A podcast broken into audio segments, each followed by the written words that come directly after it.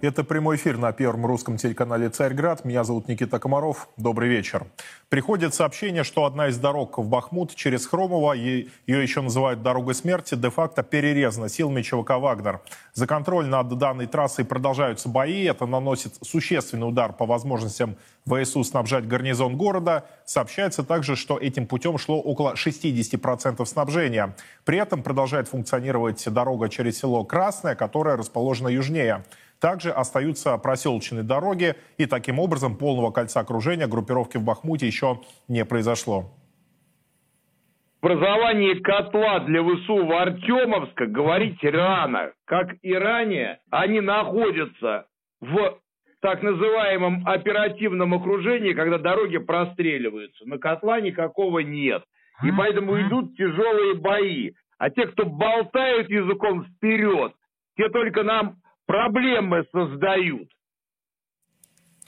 Накануне газета «Вашингтон-Пост» сообщила о попытках Вашингтона уговорить Киев оставить Бахмут. Такие данные содержались в секретных документах Пентагона и американской разведки, которые предположительно попали в соцсети. Автор статьи сообщает, что Вашингтон еще в январе предупреждал Киев о том, что ВСУ в Бахмуте будут окружены. Газета подчеркивает, что все предупреждения не были услышаны украинскими властями. К разговору подключается Андрей Пинчук. Андрей, я вас приветствую. Добрый вечер. Ну, мы с вами не будем, конечно, бросаться такими громкими заявлениями об очередном а, полном окружении а, группировок ВСУ в Бахмуте. Но вот сейчас, когда бои вновь а, сместились ближе к трассе, по определенным сообщениям уже на одной из трасс через Хромово, насколько, на ваш взгляд, это усложнит снабжение гарнизона и вообще, что сейчас со снабжением происходит, потому что разные приходят данные? Ну, смотрите, э, в боях за Бахмут есть э, старший военный начальник. Вы его сейчас процитировали. Это Евгений Пригожин. Вот. И э, в таких ситуациях всегда нужно опираться на мнение не каких-то, как вот он правильно сказал, болтунов и комментаторов, а на мнение того, кто непосредственно руководит подразделениями в зоне значит, боевой ответственности. Э, вот вы задали вопрос о относительно стабильной ситуации. А я вам расскажу, как это на самом деле происходит. Вот э, пошли штурмовые группы, абсолютно героические, Вагнера вперед. Значит, э, выставились, окопались возможно, взяли э, блокпост или пункт э, наблюдения. Значит, но дело в том, что украинцы, когда отступают, они по местам своей дислокации своих бывших подразделений наносят мощнейшие артиллерийские удары. Значит, зачастую те места, которые только что были взяты нашими подразделениями, людям надо отступить просто для того, чтобы выжить, для того, чтобы не оказаться под массированным артиллерийским огнем. А дальше начинается, ну не то что лотерея, дальше начинается бой, непосредственно тактический бой. Кто первым туда вернется, кто застолбит это место. И вот э, когда Пригожин говорит о том, что не торопитесь, ситуация в динамике, я думаю, он это и имеет в виду, что, э, конечно, там какие-то подразделения подразделения были, выставили, э, но э, говорить о том, что однозначно прекращено, прекращено снабжение, ну, мягко говоря, рано.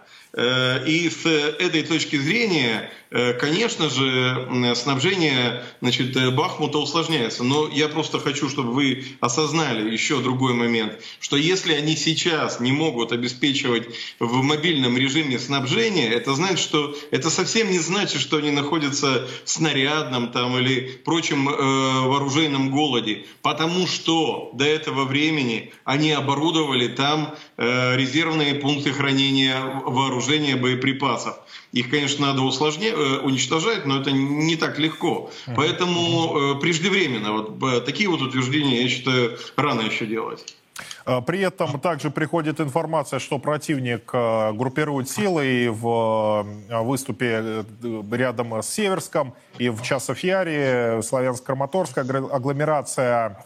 А, можно ли сказать, что он вынашивает планы контрудара вокруг Бахмута во фланг, Вагнерам, как и об этом и Пригожин предупреждал, либо все-таки опять мы имеем какие-то такие а, политические декларации?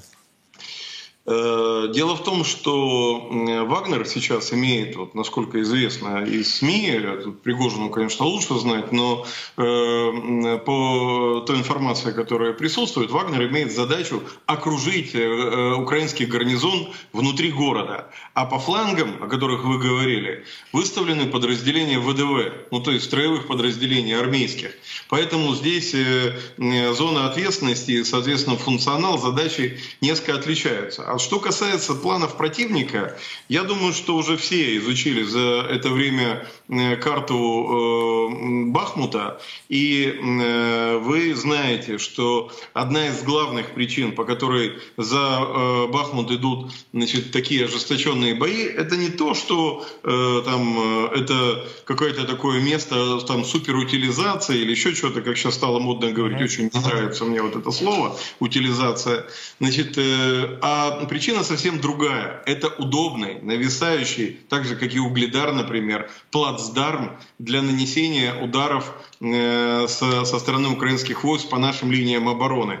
У нас есть несколько точек, значит, принципиально важных. Это Бахмут, Угледар, Маринка с Авдеевкой, значит, э, э, бы, которые разрезают и создают угрожающую ситуацию для нашей э, ну, э, эшелонированной линии обороны. И поэтому вот с этой точки зрения, пока у них этот подскок есть, пока они нависают, и, честно говоря, знаете, вот тут тоже с таким модным стало такое считать проценты, 20%, 80% заняты города.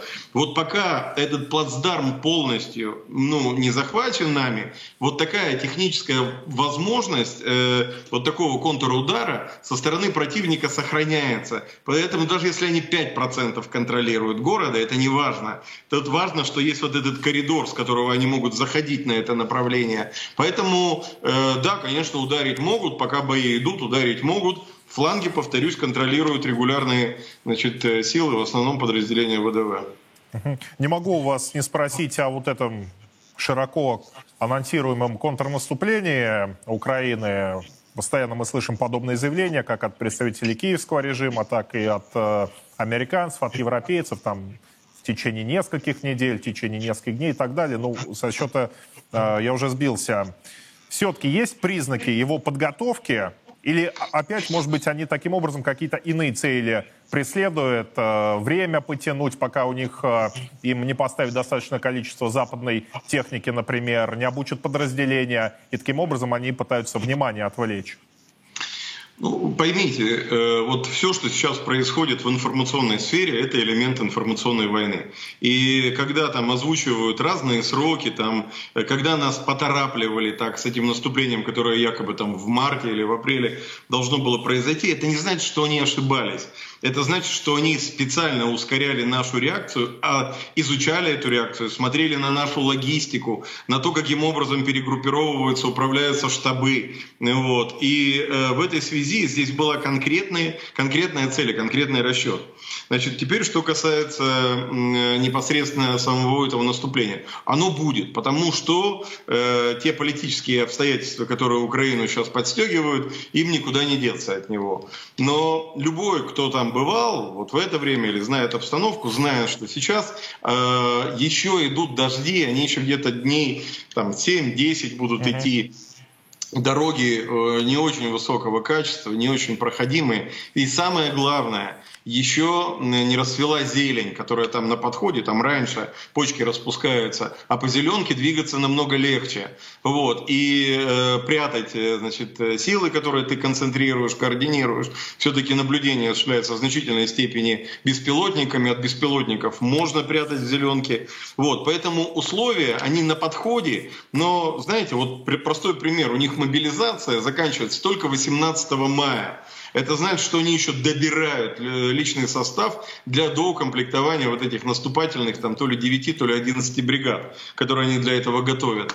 Так что э, изначально было понятно, что раньше мая ничего не делать не будут, ну просто по объективным причинам. А я, честно говоря, считаю, что раньше там конца мая, ну хотя это люди не всегда предсказуемые, не всегда в логике.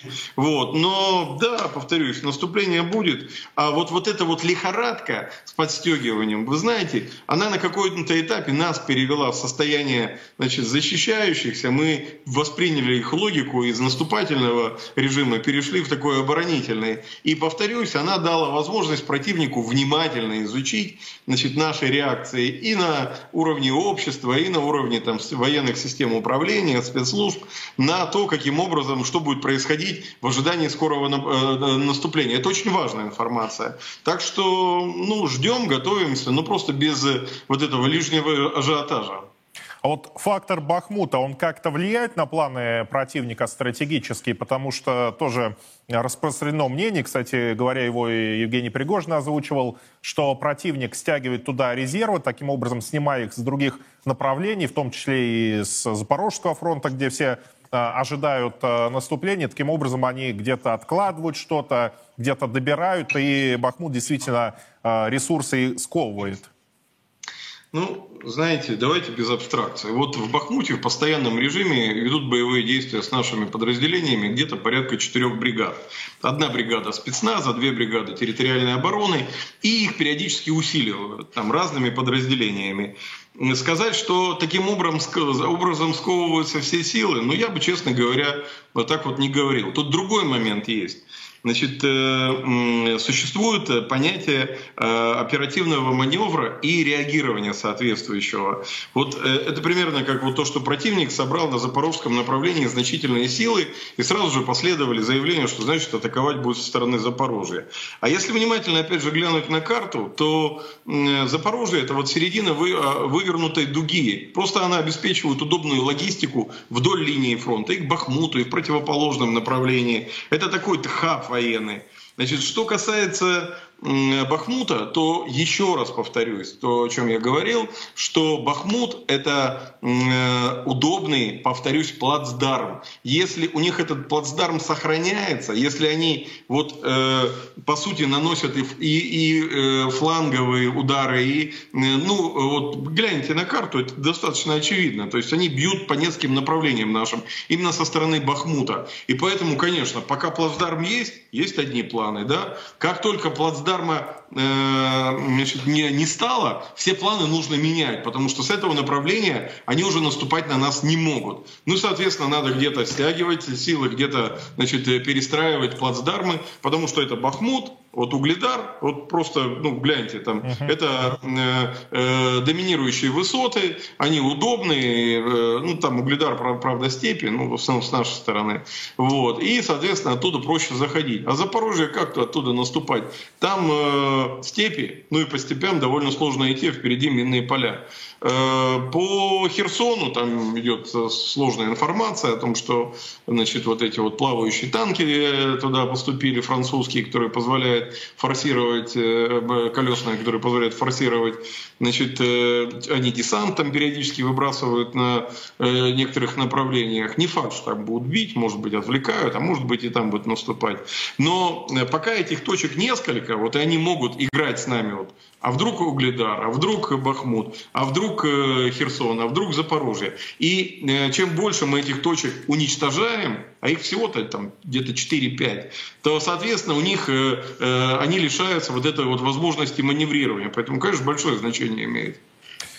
Понятно. Спасибо вам большое. Андрей Пинчук был у нас на связи. Продолжаем эфир. Так, украинский вопрос сегодня на повестке дня и в Рамштайне. На американской авиабазе в Германии страны НАТО обсуждают возможность предоставления Украине различных типов самолетов, заявил накануне генсек НАТО Йенс Столтенберг. Это уже четвертое заседание контактной группы под председательством главы американского ведомства Ллойда Остина. В его орбиту попал глава Минобороны Незалежный. Так Резников выложил в своем телеграм-канале кадры, как проходила его беседа с хозяином Пентагона. Сегодня в Рамштайне Остин заявил, что членам группы надо быть с Украиной, пока в этом будет необходимость. На сегодняшней контактной группе мы сосредоточимся на трех ключевых областях. Противовоздушная оборона, боеприпасы и вспомогательные средства. Украина срочно нуждается в нашей помощи, чтобы защитить своих граждан, инфраструктуру и силы от российской ракетной угрозы. Вместе мы будем защищать основанный на правилах международный порядок, которые обеспечивают нашу безопасность. Вместе мы будем поддерживать Украину столько, сколько потребуется. Глава НАТО накануне сделал заявление, что Украина точно попадет в НАТО, но для этого ей надо самой справиться с Россией. Все союзники по НАТО согласились с тем, что Украина станет членом Альянса. Но сейчас во главе угла вопрос, как сделать так, чтобы она победила. Обсудим тему. Ко мне присоединяется Юрий Кнутов. Юрий, я вас приветствую. Здравствуйте. Ну вот смотрите, речь идет уже о самолетах. Мы, в принципе, э, долгие месяцы говорили о том, что все, что надо, Украине поставит. Сначала по различным САУ, по гаубицам были вопросы, потом по танкам тоже поставили, теперь самолеты, и, в принципе, сомнений нет. Что это для нас значит? А, поставка э, авиации, она как скажется на боеспособности украинских подразделений? Ну, вообще сами украинцы, это один замкомандующего воздушным флотом Украины, он так говорил, что самолеты F-16 в первую очередь э, необходимы для решения четырех задач. Это первое, борьба с крылатыми ракетами и беспилотниками. Э, второе, это э, контроль за Черноморским морем, то есть, когда практически наши корабли, если выходят в непосредственно в акваторию с базы Севастополя, по ним можно открывать ракетами, э, открывать огонь ракетами воздух корабль их можно было бы обстреливать и тем самым запереть наш флот в, в, непосредственно в местах базирования. А второй момент – это поддержка сухопутных войск при наступлении. И последнее – это то, что а, старые советские самолеты выработали свой ресурс, а, на них нет запчастей, поэтому нужна техника американского производства, да, в частности F-16, которую можно будет постоянно потом поддерживать в боеготовом состоянии, состоянии, э, модернизировать, э, усовершенствовать, менять на ней запчасти и так далее. Это вот э, аргументы киевского режима. Но реально, конечно, есть угроза применения крылатых ракет, воздух, поверхность, не только по флоту, но и по наземным целям, и по территории России самое. Самое неприятное – это по территории России. Что успокаивает? Наши зенитно-ракетные комплексы большой дальности, уже был случай, сбили самолет, ну, правда, это были украинские Су-27, Су-27 и Су-25 на дальности больше 200 километров. Это мировой рекорд, рекорд. Но это говорит о том, что наши системы С-400 и С-300 в состоянии будут справляться с теми же F-16. F-16 вообще хорошая машина в последней модификации. Это есть поколение 4++, но это последняя версия. Я сомневаюсь, что кто-то решится дать эту последнюю версию киевскому режиму. Дадут устаревшие версии, с которыми мы боремся достаточно хорошо. Су-35 в состоянии такие машины видеть в воздухе и поражать на дальности 180 километров. У Э, F-16 максимальная дальность э, где-то 120-130 километров, то есть у нас здесь тоже есть серьезное преимущество. Так что я думаю, что даже если такие самолеты появятся, э, то есть нам с чем с ними бороться. Ну а самое главное, пилоты. Конечно, скорее всего, хотя и Украина уже отправила давно пилотов, была информация еще практически почти год назад. Выпускники пятого курса ряда летных училищ Украины были направлены на Запад для обучения пилотированию различных самолетов НАТО. Это с одной стороны. С другой стороны, могут пойти так называемые добровольцы, а по сути офицеры НАТО, которых в приказном порядке э, отправляют на войну э, путем э, сокрытия их реального положения, реального статуса. Якобы они пишут рапорт об увольнении, якобы их увольняют, хотя это все происходит фиктивно. И на Украине они числятся добровольцами иностранного легиона. И, но самое Тем главное, более здесь, если они на дистанции работают, то попадание в плен исключено практически. Да. И это первый момент. И техники. Вот техники и обслуживающий персонал – это самая большая проблема. Украинцы с этой задачей не справятся. Скорее всего, придется им привлекать э, НАТО ну, натовцам поляков, э, соответственно, румынов, ну и, в общем-то, всех других э, представителей Восточной Европы, которые имеют на вооружении самолеты F-16 и, собственно говоря, по приказу Вашингтона вынуждены будут эти руководители этих государств отправят туда технический персонал, опять же, под видом добровольцев. Но это все говорит о том, что война перерастает, уже реально будет, перерастет не просто в войну НАТО против России, она уже ведется, а это уже будет практически открытая война НАТО против России. Если на сегодняшний день НАТО упирается, говорит, мы только поддерживаем, мы вроде как не воюем, вот здесь им уже очень тяжело будет доказать, что они не воюют. Э, вопрос э, следующего характера. Взлетать эти самолеты откуда будут? Потому что если они будут расположены на непосредственно украинских аэродромах, в принципе, засечь их и вынести ракетами или беспилотниками, ну, не просто, конечно, но возможно. Вряд ли они на такой риск э, пойдут. Да, вы правильно сказали. Вы знаете, вот наши воздушно-космические силы, они обладают такими станциями, которые в состоянии видеть до Франции и взлет самолетов, их посадку, места взлета мы в состоянии определять и, естественно, давать соответствующую информацию нашим ударным средствам для уничтожения этих летательных аппаратов и крылатых ракет. А, так что если, конечно, такие самолеты будут располагаться на территории Украины, они вполне могут, в общем-то, располагаться. Но это будет, например, два самолета на аэродроме не более. Uh-huh. То есть рассредоточенные. Даже вот мы, они могут приспособить и в качестве взлетно-посадочных полос э, э, обычные шоссе э, скоростные. Там есть какая-то деревенька, в деревеньке размещается БАТО, то есть батальон обслуживания технического а, а, и обеспечения, соответственно, аэродромного. А, и все это маскируется под деревню, под колхоз, под сельское хозяйство и так далее. А самолеты вот ночью осуществляют взлет-посадку. Но я еще раз хочу сказать, мы в состоянии фиксировать такую маскировку, в состоянии уничтожать, но если вы правильно подняли вопрос, Польша и Румыния, места базирования, я считаю, что мы обязаны просто будем наносить удары по данным местам базирования, даже если это территория НАТО.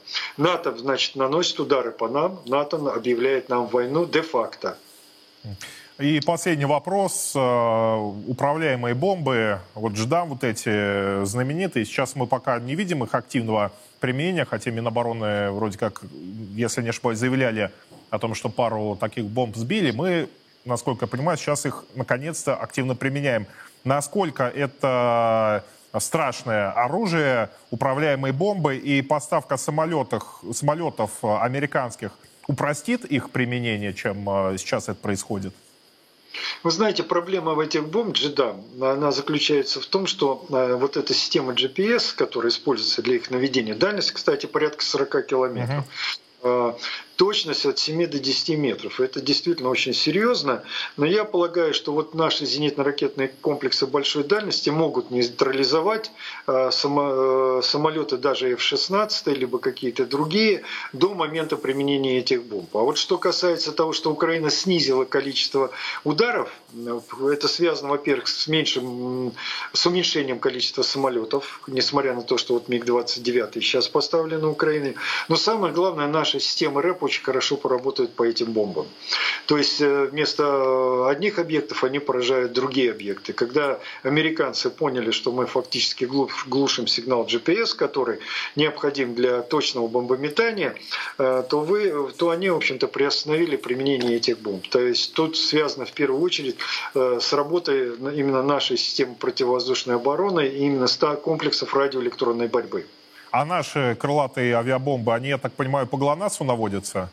Да, наши работают по ГЛОНАССу. И, соответственно, сразу спрошу, заглушить э, ГЛОНАСС они в состоянии на этой территории? Вы знаете, все, конечно, будет зависеть от того, как э, мы будем действовать. То есть, ведь здесь не обязательно еще только ГЛОНАСС можно использовать, есть и другие системы наведения. Если мы будем использовать комплексную систему наведения, независимо от помех, мы сможем поражать цели. И на сегодняшний день мы с вами знаем, что и Артемовская Авдеевка, там применили бомбы и 500-килограммовые, и полторы тонны, и как раз использовалась система, схожая с джедам, то есть наши хвостовики э, заменены на новые, которые позволяют нашим бомбам планировать, бомбардировщикам не надо заходить в зону действия ПВО, а точность поражения очень высокая, разрушительная сила катастрофическая. Если мы это еще установим, такие же устройства на объемно детонирующие бомбы, то есть вакуумные, угу. о которых мы знаем, вот, которые в состоянии, когда э, там газ затекает непосредственно в убежище внутрь внутрь, там, где находится личный состав,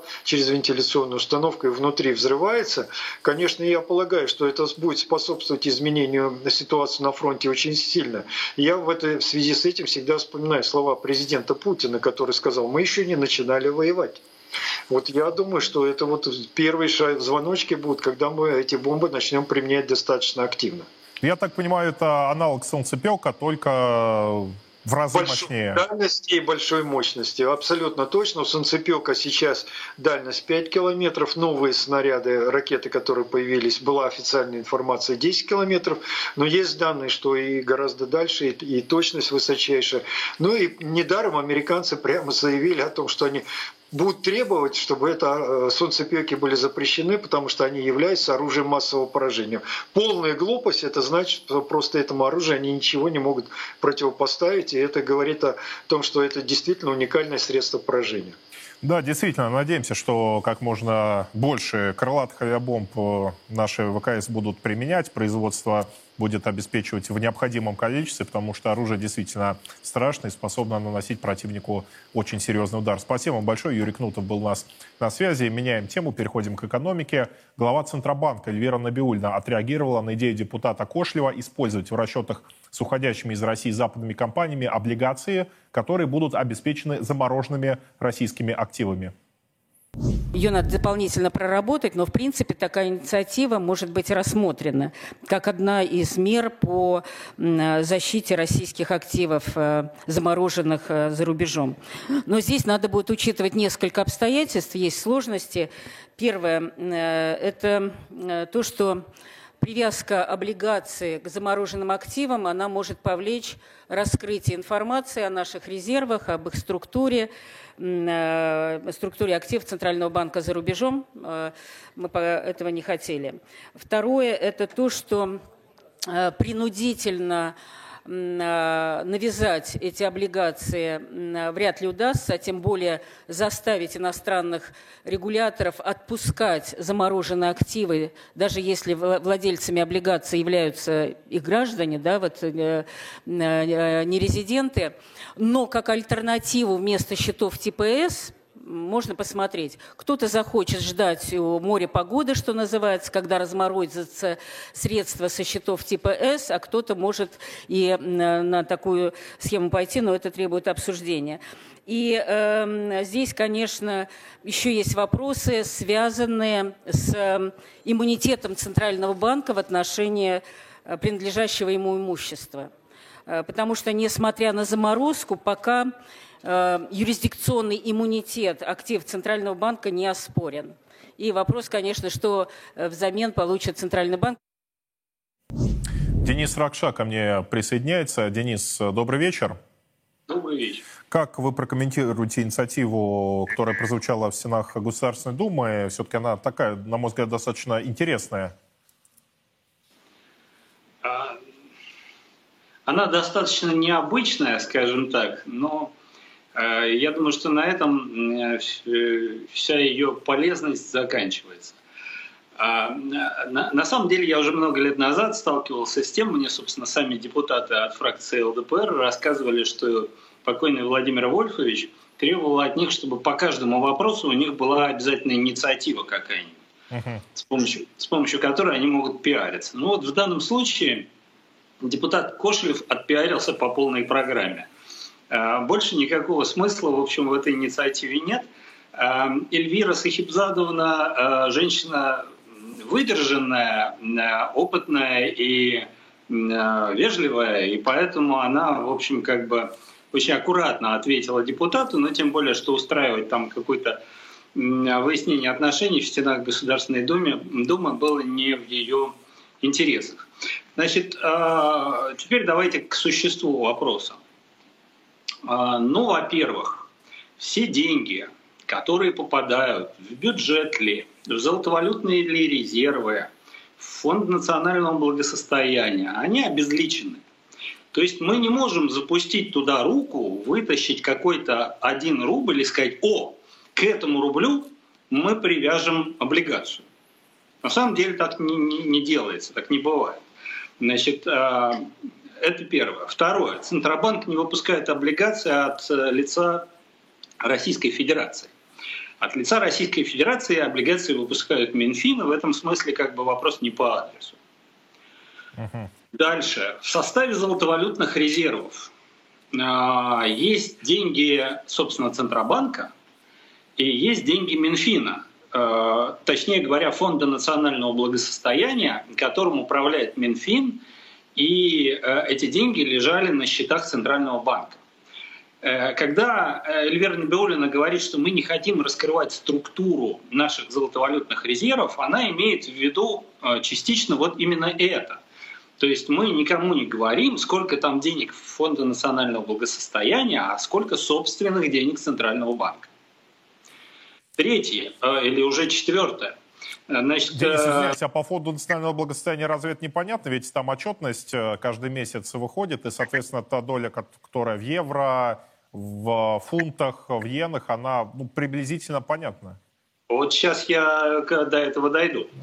А, примерно два месяца назад э, юридическая комиссия Евросоюза заявила о том, что из 258 миллиардов евро, которые золотовалютных резервов, которые как бы были заморожены на территории стран Евросоюза, они могут найти и идентифицировать только 36 миллиардов, по-моему.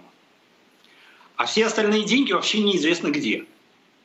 Неизвестно где, неизвестно в, каких, в какой форме. То есть это ну, наличные деньги или это какие-то ценные бумаги. А, короче говоря, тут большая загадка. Поэтому а, идентифицировать, где, чьи, какие деньги лежат, достаточно непросто. И Центробанк уж точно не будет помогать недружественным странам это сделать. Угу. Наконец, следующий пункт.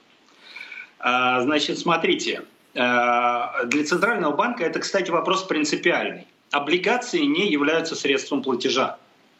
Облигации – это, ну, грубо говоря, товар. Им нельзя заплатить. То есть э, представим себе, что у нас есть компания какая-то из недружественной, э, ну, с капиталом или с участниками из недружественной страны. Это российское юридическое лицо. Оно продает свои активы другому российскому юридическому лицу и получает в рублях деньги на счет типа С.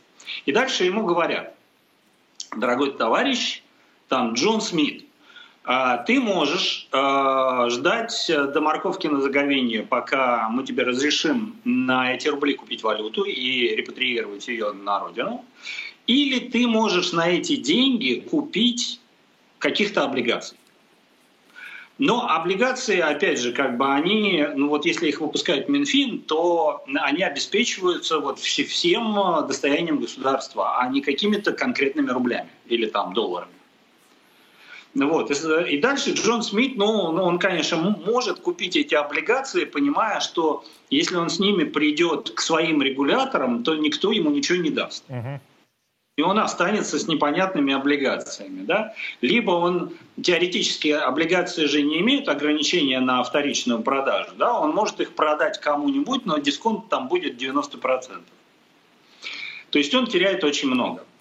Либо он может э, положить, ну, оставить деньги на счете типа S и заниматься подковерным лоббированием. Посмотрите, одна за другой э, компании с резидентами из недружественных стран продают свои активы в России и выводят деньги. То есть на это нужно получить отдельное разрешение правительственной комиссии по инвестициям, но они его как-то получают. С помощью российских ли партнеров – которые выкупают у них эти активы, с помощью каких-то других аргументов. Не знаю. Ну вот э, сегодня как раз была новость о том, что Яндекс выкупил у Uber долю в 29% в, в их совместном предприятии, которое занимается такси, каршерингом и там Да, на 750 миллионов, по-моему. Им да. разрешили э, менять деньги, рубли на валюту по 150 миллионов в сутки. И сегодня же новость про Хенкель была. По-моему, там речь идет о 46 миллиардах рублей, которые также э, разрешают, судя по всему, вывести. Ну вот вам, пожалуйста, разрешают же им вывести одному за другим. Но, а если они купят эти облигации, то они как бы будут сидеть с этими облигациями и так Да, Денис, большое вам спасибо. Все буквально максимально подробно разложили. Я хотел у вас и про счета типа С спросить, и про а, вот эти разрешения на вывод средств. Вы сами все предельно ясно а, объяснили. Но вот а, последний вопрос. Вы понимаете, почему им разрешают вводить? Это, как вы сказали, подковерная интрига или, может быть, какой-то экономический смысл действительно в этом имеется? А, ну, сейчас... А Э, смотрите, а, э, э, это, когда я говорил подковерное, я не имел в виду интриги какие-то, я имел в виду лоббирование. Это такой вполне себе организованный процесс, им занимаются, кстати говоря, в Российской Федерации специально для этого существующие компании. У нас нет официального лоббирования, но есть компании, которые им занимаются. Они формально являются там пиар-агентствами или Джар всякие, да? GR, да. Вот. На самом деле э, в этом есть смысл, потому что это один из каналов э, оттока капитала, с помощью которого Центральный банк может регулировать курс рубля. То есть нужно ему, э, например, там немножко ослабить рубль, он разрешает вывозить. Не, ну, не нужно, не разрешает. Ну, замечательный в кавычках инструмент выбрали они, конечно. Спасибо большое. Денис Ракша был у нас э, на связи к иной теме переходим. Нефтепровод Восточная Сибирь, Тихий океан и порты Дальнего Востока, по мнению американского Минфина, могут участвовать в схемах по обходу установленного, установленного правила о потолке цен на российскую нефть. Денис Пикин присоединяется к разговору. С ним будем обсуждать данную тему. Сергей, я вас приветствую. Здравствуйте.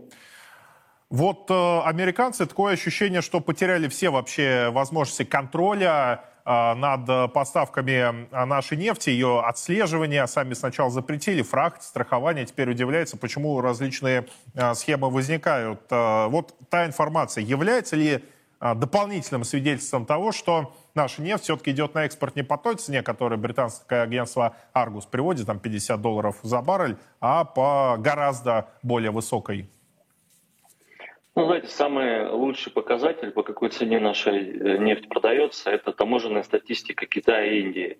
Uh-huh. И она сильно отличается от э, тех цифр, которые дают Аргус. Ну, минимум долларов на 20. То есть, когда Аргус говорит про 50 с лишним долларов, то таможенная статистика показывает 70 э, с лишним и ну, там, под 80. То есть, по большому счету, скидка относительно цены бренд сейчас, я думаю, что не выше 10 долларов, вот где-то так. Да, и вот буквально сегодня данные вышли, раз мы уже китайскую статистику таможенную решили затронуть, э, на память назову, там 71 доллар по марту э, был по э, экспортной цене нашей нефти, объем 2,25 миллиона баррелей в сутки. Хорошо, тогда возникает вполне логичный вопрос, а что у нас с налогами, что у нас с уровнем налогообложения на нефтяную отрасль? Ведь если такая большая разница, то, соответственно, и сумма сборов сильно отличаться будет.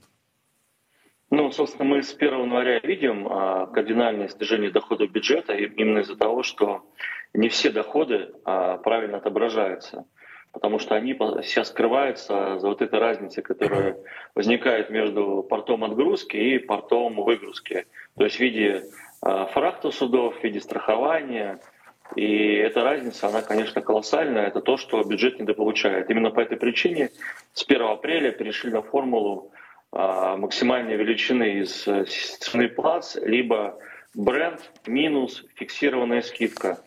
И в конечном итоге к 1 июля должны достигнуть скидки 25 долларов за баррель. Но 25 то, долларов там... за баррель, а сейчас, вот как мы только что буквально проговорили, она 10 долларов.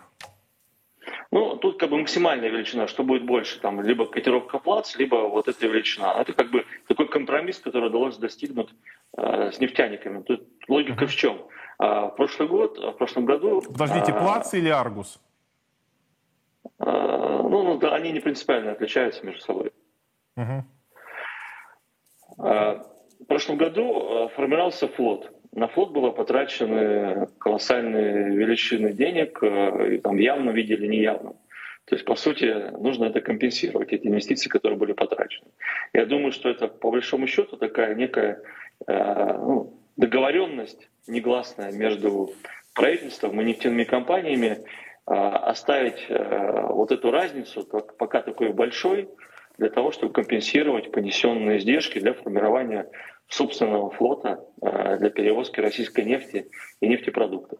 Да, ну версия действительно интересная. Правда, она является слишком такой сложной, а учитывая тот факт, как у нас некоторые профильные ведомства работают, особенно финансовые, то, я боюсь, они бы не догадались до такой схемы. Ну да ладно, может быть, что-то и произошло в прошлом году. Спасибо вам большое. Сергей Пикин был у нас на связи. Мы к последней теме на сегодня переходим. Итак, э, источник агентства РИА Новостей утверждает, что использование ID может сохраниться только на матчах повышенной категории опасности. Определять список матчей будут э, силовики. Главным образом речь идет о международных турнирах.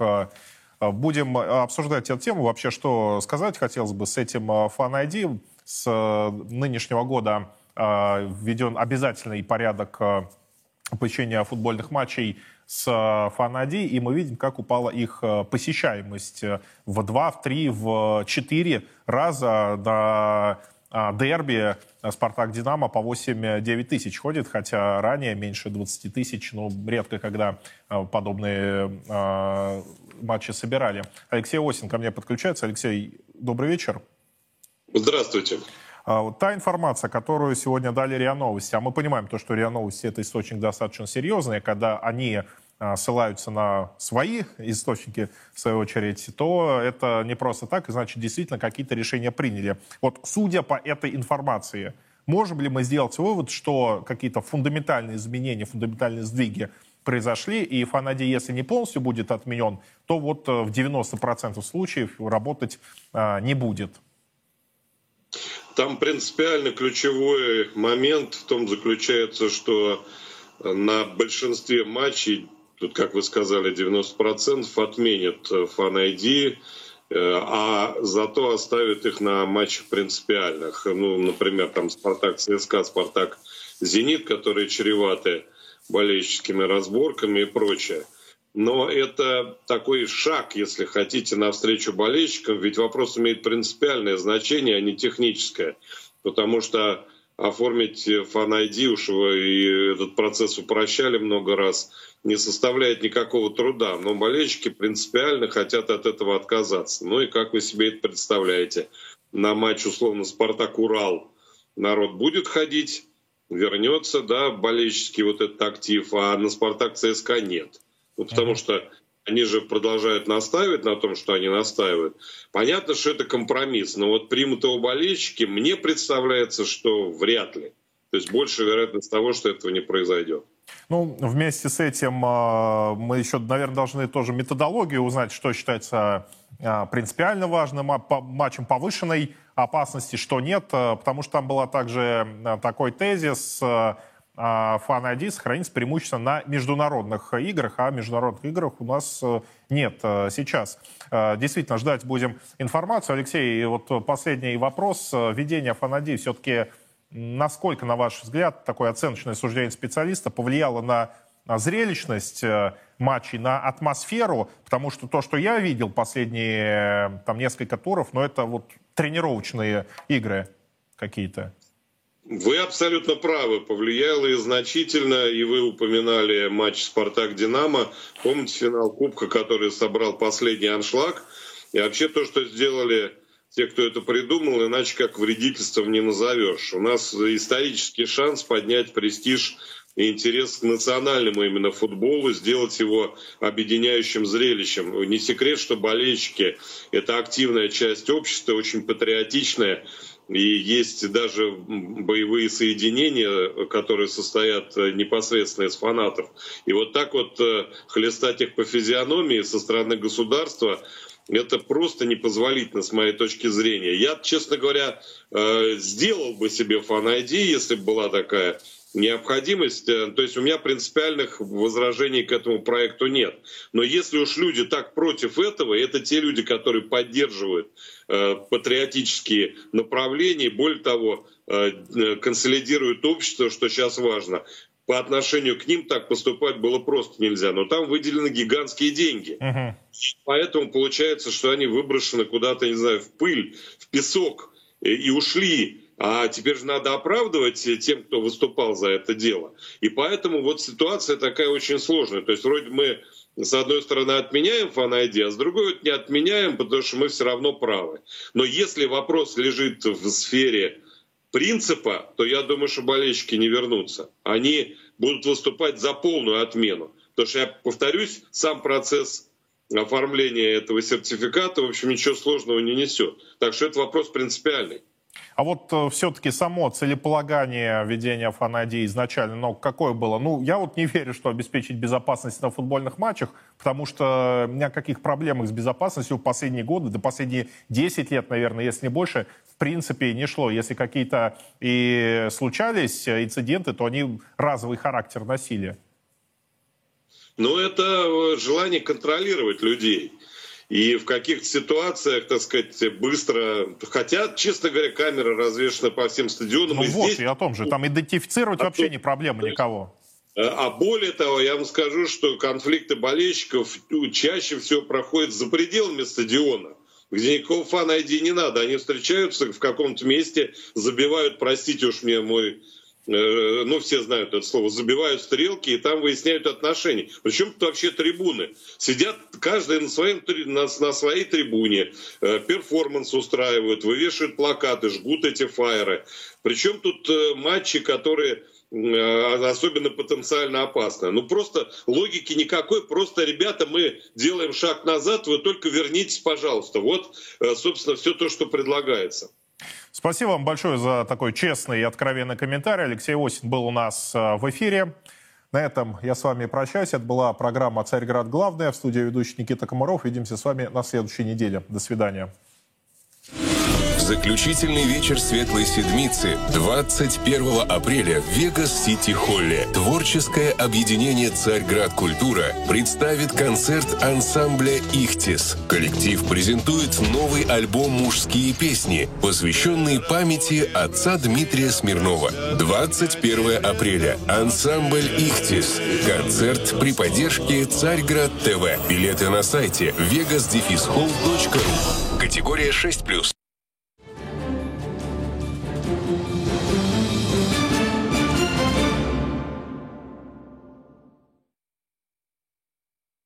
Категория 6+.